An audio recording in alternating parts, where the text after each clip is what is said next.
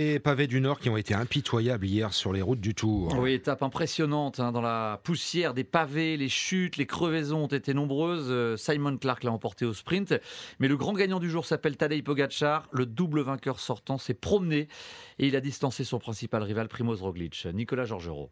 Il faut chercher loin, oui, 44e du général à plus de 2 minutes 10 de Pogacar. Primoz Roglic est celui qui a le plus perdu parmi les favoris. Une chute entre deux secteurs pavés, une épaule qui se déboîte. Le Slovène a pris les choses en main. Je n'ai pas réussi à la remettre tout de suite quand j'étais sur la route. Il a fallu que je m'assoie sur une chaise d'un spectateur et que je fasse ma technique. Je tire fort sur mes bras en attrapant mon genou et je l'ai remise en place.